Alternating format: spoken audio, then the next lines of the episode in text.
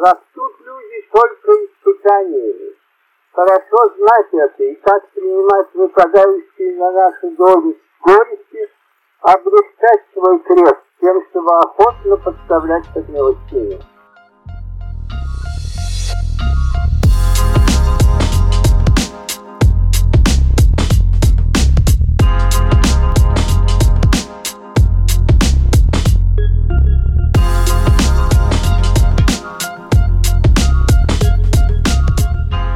Привет, меня зовут Света Елисеева, и это подкаст «Великие связи». Сейчас вы услышали мудрость от самого Льва Николаевича Толстого. Да, выпуск посвящен этой глыбе нашей культуры, и честно, я не смогла обойти его стороной. Я не буду вам рассказывать все аспекты его деятельности, потому что такому контенту нужен целый подкаст, изучение несколько томов его биографии, просмотр многочисленных фильмов документальных, в общем, нужно много времени. У нас есть один выпуск, и мне хочется пройтись по его великим связям, рассказать немного скандалов и непопулярных фактов из разных периодов его жизни. Лев Николаевич был первым, кто отказался от авторского права, также он отрекся от православия и был ярым противником государственной системы. Он умилялся Чеховым, посылал к черту Тургенева и Нобелевскую премию, ненавидел деньги и называл войну мир дребеденью. Я люблю его произведения, и для меня это очень важный писатель. До того, как я изучила его биографию, он был для меня каким-то небожителем. Но чем больше ты его изучаешь, тем человечнее он становится. Появляются не совсем приятные и разные стороны его характера. Он был очень прямолинейным и честным человеком, человеком, и я за это его очень сильно уважаю. С ним можно было много о чем поспорить. И я думаю, если бы он жил сейчас, то его бы несколько раз отменили, ну, либо влепили и на агента, наверное, бы да. После этого выпуска образ Льва Николаевича будет для вас объемнее, чем легенда мировой культуры и мудрый старец в косоворотке и с большой бородой. Начнем с козырей. Лев Толстой родился в титулованной семье, мы это все знаем. Почти все его предки принадлежали дворянству и прошли через государеву службу. Среди его дальних родственников есть много известных толстых, а это художники, поэты, высокопоставленные чиновники, но его род связан также с Александром Сергеевичем Пушкиным. По линии матери родная сестра прабабушки поэта доводится прапрабабка писателю. Такая седьмая вода на киселе, но все же. Также родственниками Толстого были Федор Тютчев, философ Петр Чадаев, декабристы Волконский и Трубецкой. Но это не значит, что судьба одарила его сахарной жизнью. В два года у него умерла мать, в семь лет не стало отца, и опеку над ним, тремя братьями и сестрой берут на себя родственники. И примечательно в его судьбе была тетя Пелагея Ильинична. Ее семья обосновалась в Казани, вела такую светскую жизнь. Вообще в Казани было много родственников у Льва Николаевича. Его прадед, например, служил здесь воеводой. Дед Илья Андреевич Толстой был казанским губернатором. То есть для Льва Николаевича были открыты двери всех аристократических домов. И в 1841 году, когда ему было 13 лет, они все дружно переезжают в Казань. Три года он учится дома с хорошим учителем, а в 16 лет поступает в Казанский императорский университет. Престижное заведение, где ректором был сам Лобачевский, и где к тому времени на математическом факультете уже учились три его старших брата. Но Лев изволил изучать восточную словесность. Языки ему давались легко, и тетя, имевшая на него влияние, видела племянника по меньшей мере послом в Турции, особой приближенной к императору. Логично представить Льва Николаевича таким ярым отличником, который выдавал мудрость за мудростью, но нет. Он с трудом поступил на факультет. Такой вот у него был оценочный результат. Закон Божий он сдал на четверку. По русской и общей истории, статистике, географии он получил единицы, по латыни двойку, по немецкому, арабскому пятерки, ну а по французскому, конечно же, у него было 5 с плюсом. С горем пополам он поступает, но учится совсем без энтузиазма. По воспоминаниям однокурсников, студент Толстой всегда садился на верхнюю скамью в аудитории и под монотонное жужжание лектора читал книги или газеты. В университет он приезжал на роскошном рысаке и почти ни с кем не общался. Будучи далеко не красавцем, он пользовался успехом в обществе у золотой молодежи, да и вообще, кутить он не забывал. В августе 1845 он подал прошение о переводе на юридический факультет, находя, что эта наука больше применима к жизни. Вынужденный выбор был не из лучших. Юридический факультет, вспоминал один из тогдашних профессоров университета Михайлов, состоял как на подбор из профессоров, отличившихся бездарностью. Учеба на юрфаке шла несколько успешнее, но неровно. Дела у Льва усложнялись конфликтом с профессором истории. В январе 46 года за непосещение его лекций он был посажен в университетский карцер. Однако весной все же сдал экзамены и был переведен на второй курс. К счастью, у Толстого был единственный единственный влиятельный и симпатичный для него преподаватель, его звали Дмитрий Мейер. Он принадлежал к числу передовых таких людей своего времени, был связан с кругом Белинского и Чернышевского, а это знаменитые западники и либералы. Однажды Дмитрий Мейер предложил Толстому очень интересную тему для сочинения, потому что Толстой весь ушел в эту работу. Он перестал заниматься остальными факультетскими предметами и не готовился к экзамену. Сравнение проекта Екатерининского наказа с духом законов Монтескио. Очень такие философские задачи. Эта работа нашла отражение в его дневнике.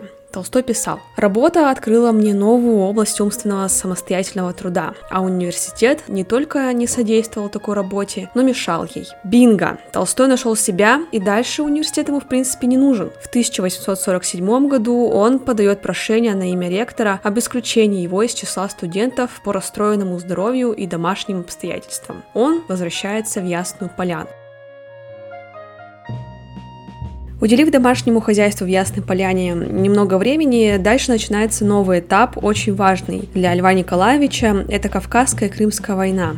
Он очень вдохновлен примером своего брата и поступает на военную службу. Но помимо несения военной службы, Толстой активно занимается писательской деятельностью. У него менее чем за три месяца написана повесть детства. Также написан военный рассказ «Набег». Вообще на Кавказе зарождаются его планы новых эпохальных э, художественных произведений. И также он придумывает идеи переустройства армии с целью устранения всех нелепостей. Все эти ошибки приводили к бессмысленной гибели людей. Когда началась Крымская война, Толстой сам попросился в Севастополь. Для него поле боя было проверкой силы духа. В 1854 году Льву было всего 26 лет, и он впервые получил полномочия командования. Отношение к самой идее войны менялось у него постепенно. В молодости, когда он находился под сильным воздействием патриотических чувств, он смотрел на войну как на естественное явление. Более того, Толстой начинал свое участие в войне с восторгом, с умилением смотрел на героизм солдат, был готов ринуться в наиболее опасные очаги сражения. К счастью, ему повезло,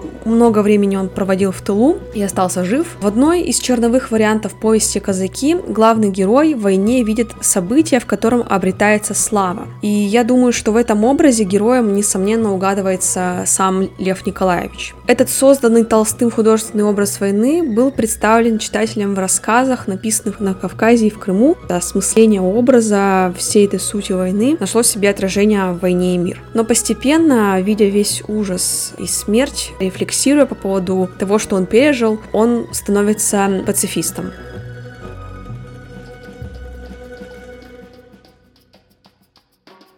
Когда Толстой в 1855 году вернулся из Севастополя в Петербург, он впервые увиделся с самим Иваном Сергеевичем Тургеневым и даже остановился у него на квартире. Иван Сергеевич в тот момент был самым популярным и богатым писателем. Он очень хвалил работы Толстого и хотел покровительствовать дальше. Вообще Толстой был встречен наиболее видными писателями как равный. Его повесть детства и севастопольские рассказы подарили ему авторитет и статус надежды русской литературы. Он смело высказывал собственные мысли, знакомился с теми, кем ранее восхищался. Ему раньше казалось, казалось, что литераторы Петербурга — это такие особые люди, но чем больше он их узнавал, тем больше он разочаровывался. Одних он не понял и не сблизился с ними, а это были известные писатель Чернышевский и Некрасов, либеральные представители казались ему мелкими. Да и Толстой никогда не придерживался кокетства, поэтому смело спорил, часто высказывал, что у него на душе и почти всегда был оппозиционных взглядов, поэтому в кругах его уважали, но душой компании он не был. С Иваном Сергеевичем Тургеневым у них получились действительно очень насыщенные отношения. Тургенев был старше Толстого на 10 лет, и когда Лев Николаевич начинал свой путь в литературе, Тургенев уже был влиятельным писателем, даже получил славу в Европе и активно пропагандировал русское искусство там. Он давал Льву всячески свое одобрение и оценивал его как самого даровитого писателя во всей современной европейской литературе. Но покровительства не получилось. Отстаивая право на свободу и независимость, Толстой тоже часто вступал с Тургеневым в споры по самым разнообразным вопросам личного и общественного значения. Это все можно найти найти в дневниковых записях Толстого 1856 года. И честно, это походит на какие-то качели от плохого к хорошему, каким-то созависимым отношениям.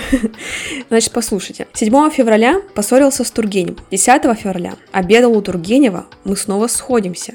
12 марта. С Тургеневым, мне кажется, окончательно разошелся. 5 мая. Был обед у Тургенева. в котором я глупо, оскорбленный стихом Некрасова, всем наговорил неприятного. Тургенев уехал, мне грустно. Но стоит отметить, что в начале своего писательского пути Толстой действительно был увлечен трудами Тургенева, и для него это был значимый писать. Но дальше их писательские взгляды все-таки отличались, и об этом коротко говорит строчка из письма Тургенева Толстому в том же в 1856 году. У нас с вами мало точек соприкосновения. Вся ваша жизнь стремится в будущее, моя вся построена на прошедшем. Идти мне за вами невозможно, вам за мною также нельзя. И однажды случилась такая история. В 1861 году, когда они приехали вдвоем в гости к Афанасию Фету в имение, за столом разговор дошел до новой гувернантки Тургенева. Она учила его дочь Полинет зашивать одежду для бедняков. На это Толстой вспылил и сказал, что сильно разозлила Тургенева. Вот как это описал в своих мемуарах Фет. А я считаю, что разряженная девушка, держащая на коленях грязные зловонные лохмотья, играет неискреннюю театральную сцену. Ужас закончился,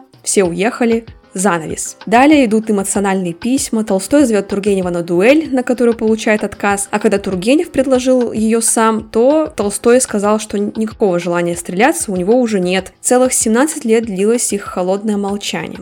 1878 году Лев Николаевич первым написал Тургеневу письмо с извинениями. Вот отрывок. Последнее время, вспоминая о моих с вами отношениях, я, к удивлению своему и радости, почувствовал, что я к вам никакой вражды не имею. Дай бог, чтобы у вас было то же самое. Мне так естественно помнить о вас только одно хорошее, потому что этого хорошего было так много в отношении меня. Я помню, что вам я обязан своей литературной известностью, и помню, как вы любили и мое писание, и меня. Это очень трогательно, и на это Тургенев ответил теплым письмом, соглашением на мир.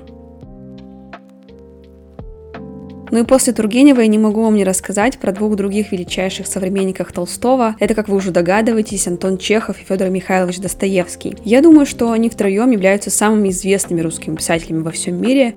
Если спросить э, иностранца, кого он знает вообще из, из русской литературы, то, я думаю, с большой вероятностью он кого-то из них троих точно назовет. И общался ли он с ними? Общался ли он с Чеховым Достоевским? С Чеховым у них точно были очень близкие дружеские отношения. Толстой испытывал к Чехову скорее отцовские чувства, разница в возрасте у них была 32 года, и познакомились они в 1895 году. Чехов к этому времени уже стал известной звездой литературы, и Толстой относился к нему с нежностью. Они часто встречались, общались, и Чехов его очень уважал и ценил. Несмотря на их хорошие человеческие отношения, они часто критиковали друг друга за творчество. Толстой говорил, что Чехов – это истинный художник. Его можно перечитывать несколько раз, кроме пьес, которые совсем не чеховское дело. Хотя для нас чеховские пьесы – это почти все. В один из визитов Чехова Лев Николаевич бросил обидную для драматурга фразу по воспоминаниям Антона Палыча. Он задерживает мою руку и говорит – «Поцелуйте меня». И поцеловав, вдруг быстро суется к моему уху и этакой энергичной старческой скороговоркой «А все-таки пьес ваших я терпеть не могу. Шекспир скверно писал, а вы еще хуже». История близости Чехова к Толстому – важный момент в чеховской биографии. Несомненно, что были годы, когда философия Толстого оказывала влияние на Чехова. В целом, ряде чеховских рассказов 80-х годов можно проследить отголосок учения Толстого о непротивлении злу, о моральном самоусовершенствовании. Позже его восприятие Толстого как ментора раз разрушилась, и в 1897 году, после знакомства уже с самим Толстым, в одном письме знакомому он довольно критично пишет. «После того, как я совершенно бросил курить, у меня уже не бывает мрачного и тревожного настроения. Быть может, от того, что я не курю, толстовская мораль перестала меня трогать. В глубине души я отношусь к ней недружелюбно, и это, конечно, несправедливо. Война – зло, и суд – зло. Но из этого не следует, что я должен ходить в лаптях и спать на печи вместе с работниками и его женой. Но дело не в этом, не в за и в против, а в том, что так или иначе, а для меня Толстой Толстой уже уплыл. Его в душе моей нет, и он вышел из меня. Это, конечно, Чехов говорит именно про философию Толстого. Лично они не переставали общаться, они поддерживали связь. И, например, когда Толстой сильно заболел в 1901 году и очень медленно поправлялся от воспаления легких, Чехов писал, что если бы умер Толстой, в моей жизни образовалось бы большое пустое место. Но, к сожалению, Льву Николаевичу пришлось хоронить Чехова, который умер в 1904 году от туберкулеза. Ему было всего лишь 44 года.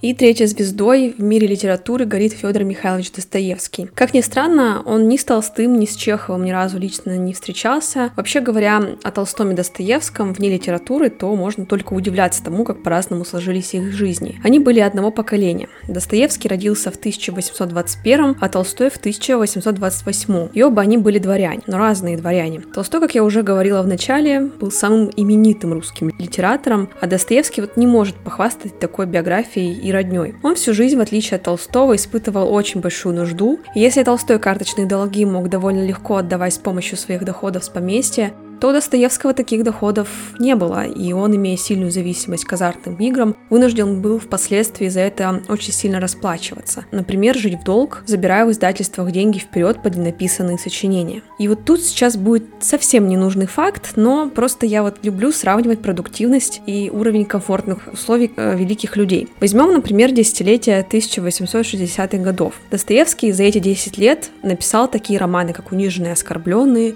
«Преступление и наказание», «Игрок», «Идиот», очень много, очень велико, да. А Лев Николаевич за этот период из крупного написал только «Войну и мир». Уф, разная продуктивность, конечно, нельзя это просто сравнивать, но, как мы понимаем, условия у них были крайне противоположные. И они ни разу не встречались лично, хотя у них было очень много знакомых, например, философ и литературный критик Николай Страхов. И значит, как-то раз в 1878 году они втроем съезжаются в Петербург на лекцию философа Владимира Соловьева. Но Николай Страхов не представил Толстого и Достоевского друг другу. Но, как писала потом жена Достоевского, Толстой сам попросил Страхова их не знакомить. Интересную версию по поводу этого нежелания высказал литературовед Игорь Волгин в своей книге «Последний год Достоевского». Глубоко захваченный переживаемым им духовным переворотом, он отстраняет от себя все могущее поколебать эту рождающуюся в муках веру. Встреча и неизбежное духовное противоборство с таким могучим оппонентом грозит разрушить целостность столь трудно воздвигнутого толстовского мира, потрясти его сокровенные основы. У этой версии, к сожалению, нет каких-то письменных доказательств. Толстой никогда не писал в своих дневниках о том, что он, может быть, боится Достоевского и считает его очень трудным оппонентом э, в обсуждении темы религии, потому что если бы Толстой встретил встретился с Достоевским, я думаю, что сто процентов они бы обсудили религию и Бога. Поэтому, может быть, Толстому нужно было время, чтобы обосновать себе отбивки на возражения Достоевского, что Достоевский бы точно его, побил бы его своими мыслями, но именно когда Толстой только вот устоялся в своих мнениях и решениях относительно церкви, Достоевский умер. В 81 году Толстой начинает очень сильно заниматься вопросом религии и православия, поэтому Достоевский просто этого никогда не узнал. Но что касается творчества, то Достоевский заценил роман «Война и мир», он похвалил Толстого за это произведение. Потом, когда Толстой написал Анну Каренину, тот же Николай Страхов пишет Толстому. Достоевский машет руками, называет вас богом искусства. Потом же Достоевский пишет статью, где говорит такими фразами. «Необыкновенной высоты художник, гениальная сцена». В заключение он пишет, что такие люди, как автор Анны Карениной, суть учителя общества, а мы лишь ученики их. Впрочем, с чем-то он был не согласен, но надо сказать, что они, особенно Толстой, высказывали немало критических замечаний о творчестве и мировоззрении друг друга. По той же религии они отличались, как вы понимаете. Судя по всему, Достоевский больше ценил Толстого как художника, чем как мыслителя, а Толстой наоборот. Очень не нравился Толстому язык, каким пишет Достоевский. И Горький в своей книге о Толстом вспоминает. О Достоевском он говорил неохотно, натужно, что-то обходя, что-то преодолевая.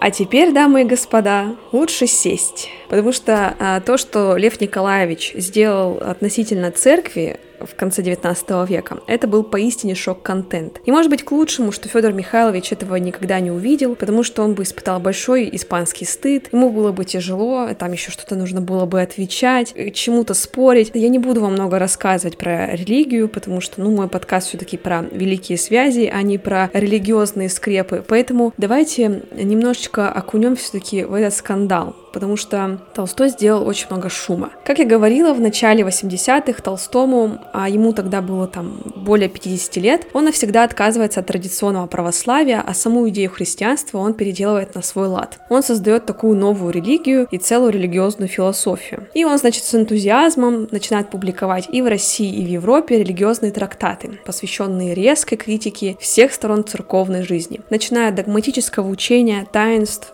до, до самого духовенства. С писателем по этому поводу, конечно же, вступали в переписку и встречались, беседовали представители церкви. Святейший Синод ставил вопрос об отлучении Льва Николаевича от церкви. Однако Александр III отвечал, что не желает прибавлять к славе Толстого мученического венца. Скандала никто не хотел. Так это все вот обсуждалось в обществе. Все-таки цензура запретила многие писания Толстого насчет религии. Вроде на этом смирились. Многие писатели, коллеги Толстого пытались понять гения, но как-то это все происходило с насмешкой. И когда это только вот начиналось, Достоевский в одном письме говорил, что Тургенев, вернувшись из Ясной Поляны, послушал новые взгляды Толстого и назвал его помешанным. Окей, все норм. Все вроде приняли позицию Толстого, успокоились, попереживали, но при Николае II не удалось проигнорировать всю эту ситуацию. Все началось разрастаться, как большой мыльный пузырь. В начале 20 века Толстой просто делает какую-то феерию, потому что в России, в Европе вышел роман «Воскресенье». Этот роман содержит в себе весь сарказм на церкви, и в 1901 году Толстому, ему, кстати, в этот момент 73 года, его отлучают от церкви за кардинальные заявления против устоев христианства.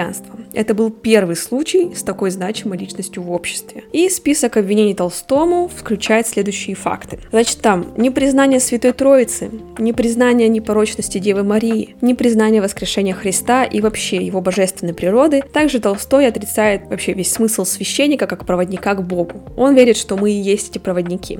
Какая была реакция в обществе на отречение Толстого? Народная любовь к своему гениальному писателю была такой твердой, что о нее разбились попытки Синода и его вдохновителей опорочить и принизить имя Толстого. Народ не позволил надругаться над великим писателем и в едином порыве встал на его защиту. В Петербурге, Москве, Киеве и многих других городах начались демонстрации, выражавшие сочувствие Толстому. В Москве, например, на Лубянской площади толпа демонстрантов устроила ему бурную овацию. А вот в Петербурге на 14-й выставке передвижников художников около портрета Льва Николаевича, руки художника Ильи Репина, произошли две демонстрации. Вот как это описывает в своем дневнике жена Толстого, со слов Репина. В воскресенье 25 марта в Большом зале выставки собралось много людей. Студент встал на стул и утыкал букетами всю раму, окружающую портрет Льва Николаевича. Потом стал говорить хвалебную речь. Затем поднялись крики «Ура!». В хор посыпался дождь цветов. А следствием всего этого стало то, что портрет с выставки сняли и в Москве он не будет, а тем более и в провинции. Тот же Репин возмущенно писал «Самодавляющая тупость и невежество Синода расцвело во всей красе. По Руси отвратительным смрадом подымают свое вонючее курево русские попы. За булдыгами черной сотни они готовят погром русскому гению». Я уверена, что и другие коллеги Репина, художники из отряда передвижников, разделяли эту эмоциональную точку зрения, потому что вообще все передвижники, они очень яро э, не любили церковную систему, они считали, что она до основания гнилая. В своих картинах это очень колко показывали. Поэтому общество Общество разделилось, и в том числе в адрес Толстого посыпались угрозы физической расправы, брани и оскорбления. К счастью, тогда не было интернета. Все как-то было, наверное, проще. Набрасывались на писателя всевозможные патриоты и мракобесы, но все-таки все не померкли в общественном уважении к писателю. Как и за многими деятелями культуры, за Толстым в 80-е установили слежку. После отречения департамент полиции позволил себе еще больше. Они произвели тайное прочтение многих писем из частной переписки отдельных лиц, которые не имели никакого отношения к Толстому. Все это было в целях выявления их отношения к акту отлучения писателя. И когда это все действие произошло, департамент полиции почитал все внимательно, кто о чем что думает, они сделали отчет. И несмотря на то, что авторы писем по большей части не являлись последователями Толстого и не разделяли его взглядов на религию и церковь, почти во всех письмах высказывается порицание Синоду и акт отлучения расценивается как нечто несовременное, ненужное, глупое и вредное для престижа церкви.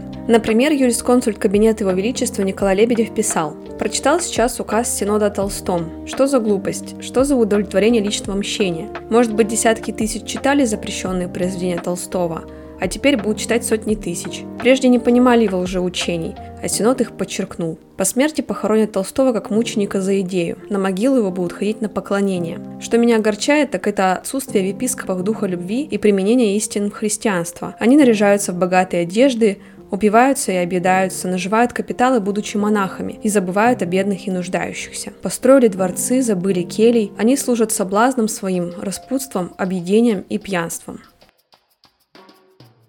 В этом же 1901 году, когда Толстой переживает нападки церкви и в Ясную Поляну точно летят миллионы писем, в это время в Швеции присуждаются первые Нобелевские премии. И у Толстого была уже хорошая известность во всем мире, и, конечно же, кто мог быть кандидатом на премию по литературе? Конечно же, он. Большинство хотя бы европейских интеллигентов предполагал, что это будет он. Но все-таки премию вручают не очень известному французскому поэту. И был такой шведский профессор литературы Оскар Ливертин. И для него единственный, кто больше всех заслуживал награду на тот момент, был Лев Николаевич. Поэтому Ливертин по этому поводу пишет письмо в адрес Льва Николаевича, и письмо поддерживает более 40 известных шведских писателей, художников и ученых. В письме говорилось, и мы видим вас не только патриарха современной литературы, но также одного из тех могучих и проникновенных поэтов, о котором в данном случае следовало бы вспомнить прежде всего. Мало того, деятели науки и искусства обрушились критикой на шведскую Академию наук, объявив ее костным учреждением. Но дело в том, что Шведская Академия была против присуждения Нобелевской премии Льву Николаевичу, так как он своей философией и образом жизни подрывал устоявшиеся в обществе принципы. Позже Толстой трижды был номинантом на получение премии, но норвежский комитет вовремя отклонял кандидатуру русского писателя из опасения наградить анархиста.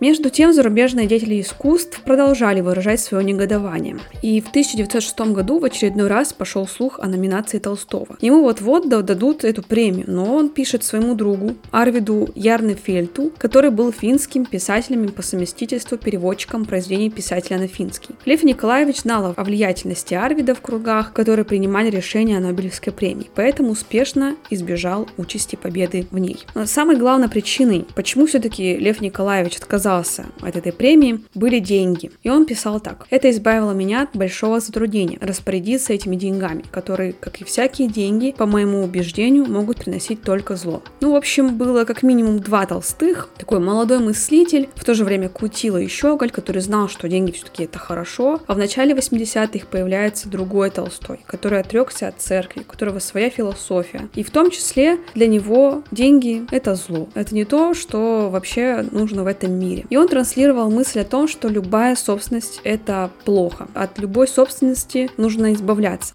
И знаете, все эти смелые и эпатажные высказывания по поводу денег у Толстого, они смотрятся немножко с другой стороны. Не так вот, если бы так сказал Достоевский, то это действительно его такая праведность, то у Толстого это кажется, что ну он себя возвеличивает в чем-то, и в том числе он жил в таких хороших, комфортных условиях, как, как самый богатый писатель, то он как будто разбрасывается этими деньгами, на мой взгляд. И на самом деле на плечах Толстого было большое имение в Ясной Поляне. И когда жена Софья Андреевна узнала об этих его словах, она, конечно же, забила тревогу, и была полнейшая паника в этом плане. К счастью, сама Софья Андреевна, она обладала финансовой подкованностью, она держала весь быт и следила за тем, чтобы и дети, и писатель, он находился в хороших условиях. Все это поддерживалось в нужном мере. Я сомневаюсь, что Толстой смог бы жить в условиях Достоевского, поэтому он отчасти, может быть, не знал, о чем он говорит. Поэтому его вот эта вот прямолинейность и вспыльчивость, она, конечно, порождала такие высказывания высказывания. Что касается отношений Софьи Андреевны, помимо того, что она вела быт, была такой настоящей женой, она была еще и помощницей самого Толстого в написании его романов. Она переписывала в чистовик его произведения. Он писал не очень классным почерком, поэтому, ну, ей доставляло большого труда разобрать, что он там такое написал. И она в том числе была редактором и цензором.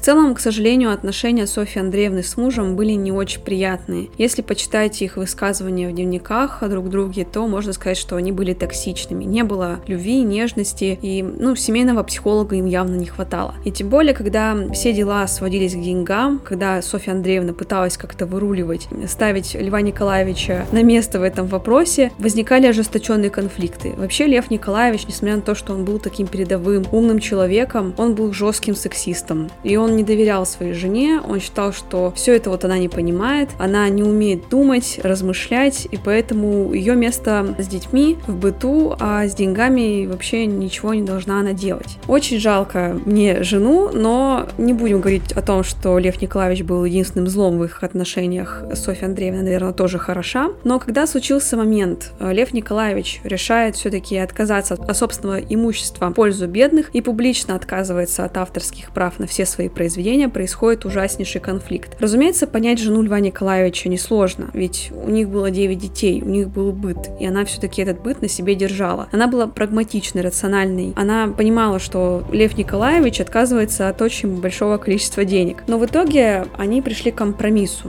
В 1891 году Толстой пишет публичное обращение в самые влиятельные газеты того времени – «Русские ведомости» и «Новое время». Там он отказывается от авторских прав на все написанное после 1881 года. Права на произведения, созданные до 1881 года, остаются у семьи. Как раз «Война и мир» Анна Крейна остаются в сохранности. За всю насыщенную жизнь Толстого чего только не происходило. Даже четыре императора были у власти. Он родился при правлении Николая I и умер уже при последнем императоре Николае II. Если Толстой был открытым либералом, противником крепостного права и всего императорского устройства, то отношение власти к Толстому было на дистанции. Никто все-таки не мог посметь прижать его к стене. Он был уважаем и имел очень влиятельную фан-базу, которая могла за него постоять. И я думаю, что власти было важно иметь в культуре такого яркого персонажа, который делал бы картинку другой России в мире. Картинка России современной, прогрессивной и умной. Политтехнологии они такие. 1 марта 1881 года страну потрясло известие. Убит Александр II. Народовольцы, подготовившие не одно покушение на монарха, добились своего. По делу о цареубийстве были задержаны 6 человек, и по закону их ждала смертная казнь. Однако через два дня после смерти императора в судебный процесс пытается вмешаться Лев Николаевич. Он был очень расстроен и гибелью императора, и форматом расправы над виновными. Он пишет письмо Александру, в котором просит простить убийц, воздать добром за зло. И из сотен злодеев десятки перейдут не к вам, не к ним, а перейдут от дьявола к Богу, и у тысячи, у миллионов дрогнет сердце от радости и умиления при виде примера добра с престола. Александр III на письмо Толстого ничего не ответил. Пишут, что велел сказать графу, что помиловал бы покушавшихся на него, но убийца отца не имеет права простить. Такая аргументация с точки зрения Толстого была языческой и антигуманной. Он же как раз просил государя совершить истинно христианский поступок. Также Лев Николаевич пытался достучаться до следующего императора Николая II. Он хотел растормошить его на более разумную работу. Например, Толстой пишет письмо в ответ на разгон одной из первых массовых политических демонстраций в России, которая произошла 4 марта 1901 года на площади перед Казанским собором. Демонстранты требовали отменить введенные в 1899 году правила, по которым политически активных студентов исключали из университетов и призывали в армию. Обращение писателя, потрясенного произошедшим, начиналось с таких слов – Опять убийства, опять уличные побоища, ложные обвинения, угрозы и озлобления с одной стороны, и опять ненависть, желание мщения и готовность жертвы с другой. Лев Толстой призывал царя прийти к политическим реформам, чтобы избежать революции, и также потребовал уничтожить все преграды к образованию, воспитанию и преподаванию. Ответа он, конечно же, не получил, но это письмо подпольно распространили, и оно вызвало обсуждение в обществе. Николай II со своей стороны относился к Толстому холодно как и предыдущие императоры. Естественно, у них были разные взгляды. Если бы они вступили в полемику, вышел бы скандал, а добавлять внимание Толстому было слишком большим подарком.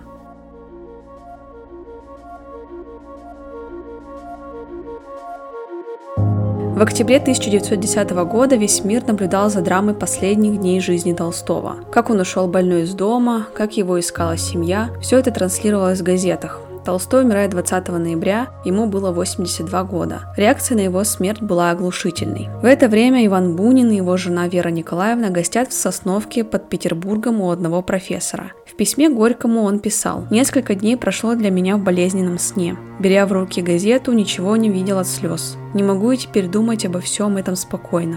Революционные и оппозиционные силы пытались использовать похороны Льва Николаевича для антиправительственных демонстраций. Однако этого не произошло, и прощание с писателем произошло без происшествий. Николай II писал императрице. Об этой смерти говорят и пишут много, слишком много. К счастью, его похоронили очень скоро, поэтому сравнительно немного народа успело наехать в Ясную Поляну. И там все прошло спокойно. Но все ждали демонстраций и беспорядков и теперь удивлены, что их не случилось. В этот же день в газетах была опубликована его речь с докладом министра внутренних дел. Душевно сожалею о кончине великого писателя, воплотившего во время расцвета своего дарования в творениях своих образы одной из славных годин русской жизни. Толстой умер, когда в апреле уже не стало и великого Михаила Врубеля, и достояния американской литературы Марка Твена. В это время зарождается авангард. Василий Кандинский написал свое первое абстрактное произведение, а молодой Владимир Маяковский в начале года освободился из Бутырской тюрьмы, куда его направили за революционные настроения. После этого он вышел из партии, пошел в гимназию живописи, сблизился с футуристами и начал свой путь как поэт. Толстой умер, когда мир был на пороге ужасных войн. Его на газетных страницах постепенно сменяют страсти с Григорием Распутиным. Николай II решает геополитический вопрос с Антантой и Тройственным Союзом, состоялся первый полет российского самолета. Недавно вернувшись из ссылки, Джугашвили становится Сталиным, устанавливает связь с Лениным, становится уполномоченным ЦК партии по Кавказу. Ленин, в свою очередь, живет в Париже, терпит поражение. Тогда был закрыт полуофициальный большевистский центр и закрыт его ежемесячный пролетарий. В Германии 21-летний Гитлер с амбициями художника продает серию своих картин богатому еврею Йозефу Фейнгольду. Шарлю де Голю 20. Он учится в Сен-Сирской особой военной школе и скоро будет звездой Франции. В Китае на престоле находится четырехлетний последний император, при котором в этом году отменили крепостное право.